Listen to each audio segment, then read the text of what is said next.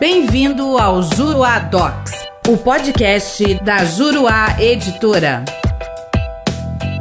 Olá, minhas amigas, meus amigos da editora Juruá, da Juruá Docs, meus queridos leitores. Aqui quem fala é o professor Daniel Carno Costa e eu sou o autor juntamente com Nasser de Mello, da recente obra lançada recentemente, né, Comentários à Lei de Recuperação de Empresas e Falência. Obra que está tanto na plataforma Juruá Docs, projeto muito bacana, com uma interatividade, atualização constante, podcasts como esse, é, doutrina referenciada, jurisprudência, enfim, projeto muito legal que eu acho que vocês vão gostar. Mas para aqueles que são mais tradicionais, também tem a versão é, livro físico, né? Para quem gosta de pegar o livro na mão, né? A gente tem essa, esse saudosismo, então tem nas duas plataformas, o livro físico e na Juruá Docs. Eu estou aqui hoje com vocês para comentar algo que interessa especialmente aos administradores judiciais. A nova lei, é, nós não temos propriamente uma nova lei, continua sendo a Lei 11.101, mas como eu já expliquei, né, a Lei 14.112 de 2020 reformou profundamente o nosso sistema de insolvência, da Lei 11.101, e trouxe modificações importantes em relação ao administrador administrador judicial. E eu vou destacar aqui algumas delas referentes à administração judicial na recuperação judicial de empresas. O novo sistema trazido pela reforma encampou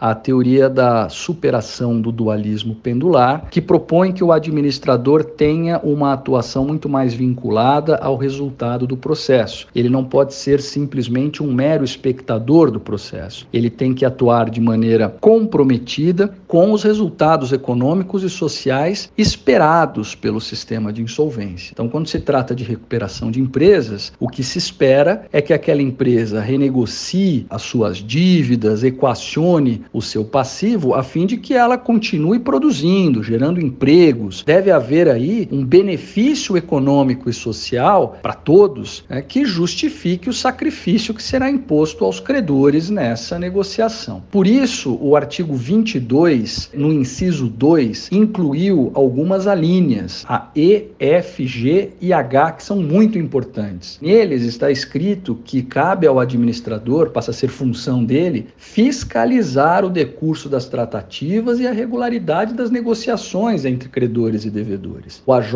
ele deve acompanhar essas discussões para ver se essas negociações estão de fato ocorrendo. Ele precisa ser um agente catalisador desses consensos. Ele precisa também assegurar que devedores e credores não adotem expedientes dilatórios, inúteis ou, em geral, prejudiciais ao andamento das negociações. Veja, sempre agindo como um agente potencializador desses acordos de uma maneira muito ética e muito transparente. Né? Ele tem que assegurar que as negociações realizadas entre devedor e credores se baseiem naquilo que foi convencionado, né? Que tenha um, vamos dizer assim, um sentido muito definido para que seja efetiva, né? A preocupação é a efetividade. E é, mais, ele tem que apresentar um relatório é, de fiscalização efetiva das atividades da devedora. E aqui a grande novidade: fiscalizando a veracidade e a conformidade das informações prestadas pelo devedor. Ou seja, é, ele deve conferir se aquilo que está sendo apresentado pelo devedor é verdade se aquilo que está sendo apresentado pelo devedor corresponde com a realidade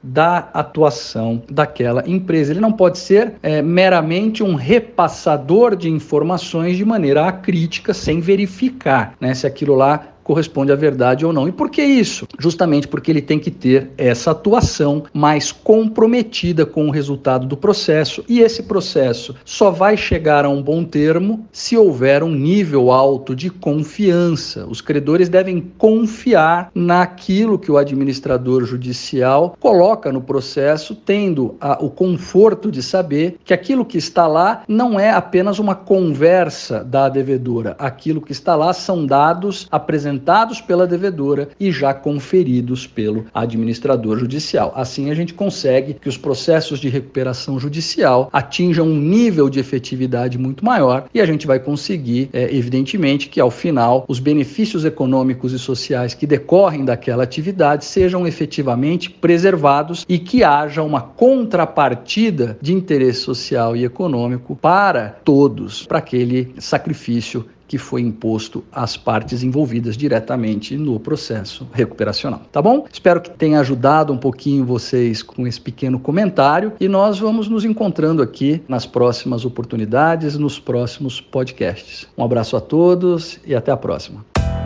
Nosso podcast fica por aqui. Com o Juruadox, faça mais, faça melhor. Até o próximo.